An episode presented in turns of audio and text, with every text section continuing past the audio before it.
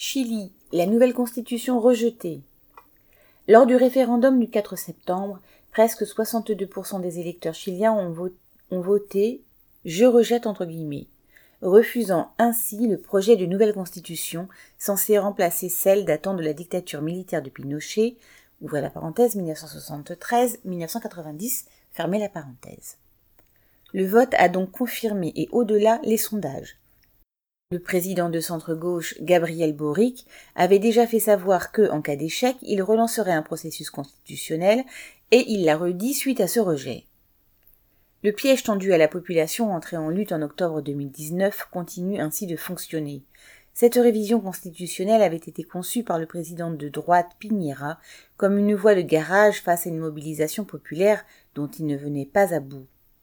En 2019, le rejet d'une augmentation du prix du ticket de métro par des étudiants avait mis le feu aux poudres dans un pays où les inégalités sont criantes et où la population subit depuis la dictature des politiques de privatisation à outrance qui, pour les classes populaires, ont mis à bas l'éducation, la santé, les retraites et le logement. Le 25 octobre 2019, lorsqu'un million de manifestants avaient envahi les rues du pays, la présidence avait d'abord réagi par la répression. Puis, la mobilisation ne faiblissant pas, Pinera avait proposé de réviser cette constitution.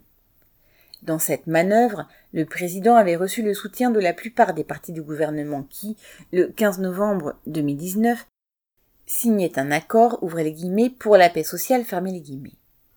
Les manifestations ont ainsi cessé de façon à faire rêver leurs participants à une bonne entre guillemets constitution qui réglerait tous les problèmes sociaux qu'ils endurent. Le 15 octobre 2020, plus de 78% des électeurs votaient donc pour une réforme de la Constitution et en mai 2021, convention constitutionnelle de 155 membres parmi lesquels 17 représentants des peuples indigènes était élu pour rédiger le projet qui vient d'être rejeté. En fait, outre les élus indigènes, ces élus représentaient surtout des partis de la gauche dite radicale et des personnalités intellectuelles dites indépendantes, tandis que les partis traditionnels étaient écartés. Certains s'interrogent maintenant pour savoir ce qui a mécontenté les électeurs.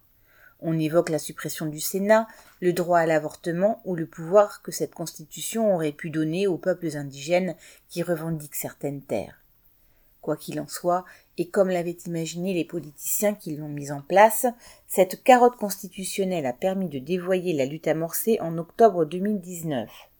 Bien des participants de ce mouvement ont pu croire que le fait d'inscrire dans une constitution le droit au travail ou au logement pourrait en faire une réalité.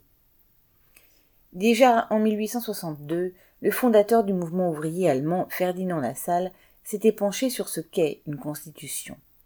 Il en avait conclu que ce qui compte vraiment, c'est le rapport de force existant dans la société entre la classe dirigeante et les classes exploitées.